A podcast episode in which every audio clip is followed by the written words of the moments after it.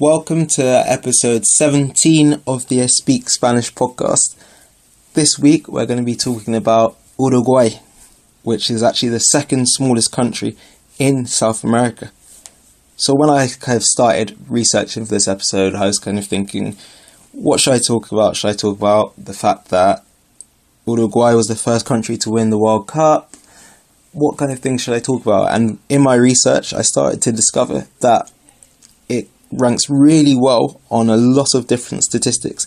And so in this episode, I've talked about a lot of different aspects of the country, a lot of the statistics that it ranks well in. So I hope you enjoy learning about Uruguay, and we'll get into the episode now.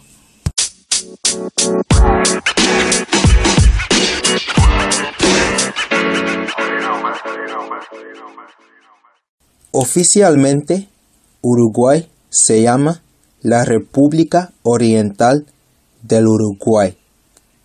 Limita al noreste con Brasil, al oeste y al suroeste con Argentina y con el Océano Atlántico al sur. Es el segundo país más pequeño de Sudamérica, después de Surinam. La población es de 3,2 millones habitantes. La capital y ciudad más poblada es Montevideo, con 1,3 millones de habitantes. El área metropolitana de Montevideo representa 56% del total de la población nacional. La segunda ciudad más grande del país es Ciudad de la Costa, con una población de tan solo 110 mil habitantes, 10% de la población de Montevideo. En primer lugar, quiero hablar de las estadísticas de salud en el país. Es el tercer país de Latinoamérica con mayor índice de desarrollo humano después de Chile y Argentina. Es el cuarto país de Latinoamérica tras Cuba, Costa Rica y Chile con la esperanza de vida más alta. Es más, el país es el segundo en América Latina con más médicos por habitante, detrás de Cuba. Durante el primer gobierno de Tabaré Vázquez, Uruguay se convirtió en uno de los primeros países en prohibir el fumar en los espacios cerrados de establecimientos privados. De hecho, la Organización Mundial de la Salud ubica Uruguay en el puesto quinto a nivel mundial en cuanto a los países que luchan contra, contra el tabaquismo y el cáncer del pulmón. Y es el único país en América Latina que ha logrado una cobertura, cobertura casi universal de acceso a agua potable. 99% de la población tiene acceso al agua potable. Ahora voy a hablar de la economía de Uruguay. Es un estado fundador del Mercosur. Los principales recursos económicos en el país son la agricultura, la forestación y la ganadería. Los recursos minerales y energéticos son escasos. Y la economía está dominada por el sector agrícola, orientado a las exportaciones, y por un sector industrial desarrollado. Las industrias principales incluyen los frigoríficos, la lechera y sus derivados, la textil y los fertilizantes. Uruguay es también el mayor exportador per cápita de software de América Latina y el cuarto en términos absolutos, solo superado por México, Brasil y Argentina. Es uno de los países de la región con una distribución de ingresos más equitativa, con un coeficiente de Gini de 0,39. En 2018 fue el tercer país latinoamericano atrás, atrás de Panamá y de Chile con el Producto Interno Bruto per cápita más alto y tiene el menor índice de pobreza en Latinoamérica. En cuanto a la educación, Uruguay es el país de América Latina con la tasa de alfabetización más alta. La educación en Uruguay es gratis, desde la educación inicial hasta la graduación de la universidad. La primera guardería de infantes de Sudamérica fue establecida en Uruguay en 1892. En 2007, el gobierno puso en marcha el Plan Ceibal, que pretende permitir que cada maestro y alumno de las escuelas públicas tenga una computadora portátil con conexión a Internet de forma completamente gratuita. En diciembre de 2011 se habían entregado 454 mil portátiles.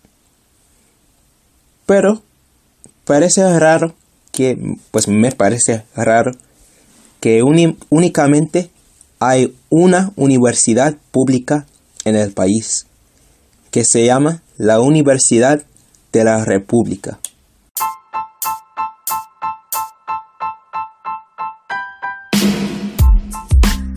Hello, everybody. It's English Me again.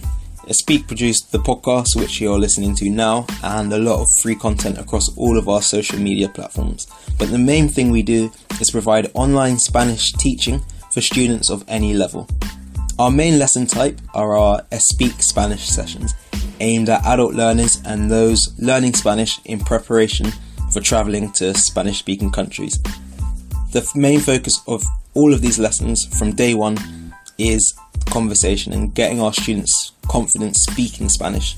By doing this and integrating all of the learning into speaking and conversation, we make sure that our students are learning Spanish in a practical way and in a way that they'll actually use it if they do travel to Spanish speaking countries. As well as this, we also do provide lessons for students who are studying for exams, whether this be GCSE or A levels. If this sounds something like, like something that you'd be interested in, have a look at our website and sign up to lessons with us now.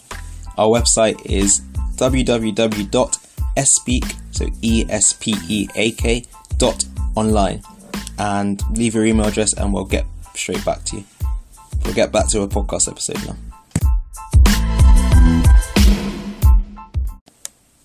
Más allá de todos los logros que hemos visto hasta ahora, también Uruguay ha hecho mucho en cuanto, a, en cuanto a los derechos de los homosexuales y los transgéneros. En 2009 se reconoció el derecho a cambiar de identidad en la documentación para personas mayores de 18 años. En 2008, Uruguay firmó, junto con 65 otros países, una declaración de Naciones Unidas pidiendo la despenalización mundial de la homosexualidad.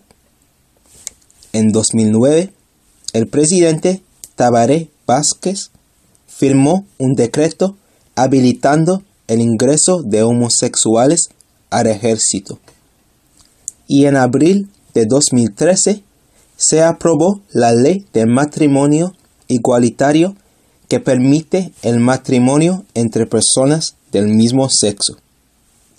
De esta manera, se convirtió en el duodécimo 12 país del mundo en legalizar el matrimonio entre personas del mismo sexo y el segundo en Latinoamérica, porque Argentina lo hizo en 2010.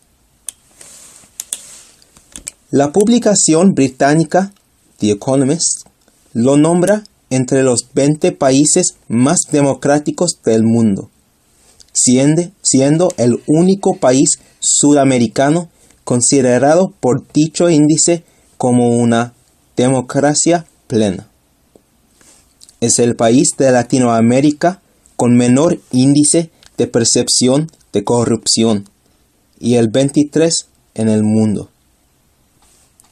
Muchos estudios dicen que es uno de los países más seguros en el mundo y además uno de los, más pacíficos. Es el primer país en América del Sur y el segundo país en América Latina en despenalizar el aborto, después de Cuba. El 10 de diciembre de 2013 se aprobó una ley que regula el mercado del cannabis. La producción es controlada por el Estado, pero también la comercialización tenencia, usos recreativos y medicinales, así como las utilizaciones con fines industriales se legalizaron. De esta manera, se convirtió en el primer país en el mundo en legalizar la venta y el cultivo de marihuana plenamente. Uruguay es un país signatorio del Tratado Antártico, con estatus de miembro consultivo, lo que, lo que significa que tiene voz y voto en las reuniones consultivas del tratado.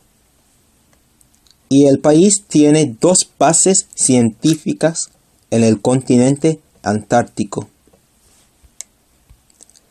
A pesar de todos sus logros y sus estadísticas muy positivas, a Uruguay todavía le falta mucho en cuanto a la igualdad racial. En 2007, la brecha de pobreza entre la población afro y la blanca era de 28%. El 50% de los niños afro-uruguayos está en el sector más desfavorecido de la sociedad, mientras solo el 3% está en el sector más favorecido. En las elecciones presidenciales de 2009 se postularon varios afrodescendientes para cargos legislativos, pero ninguno de ellos resultó electo. Hay muchos aspectos positivos del país de Uruguay y en muchos campos están teniendo mucho éxito. Para un país tan pequeño es muy impresionante, a mi parecer. Muchísimas gracias por escuchar este episodio del podcast y nos vemos en el próximo episodio. Gracias. Chao.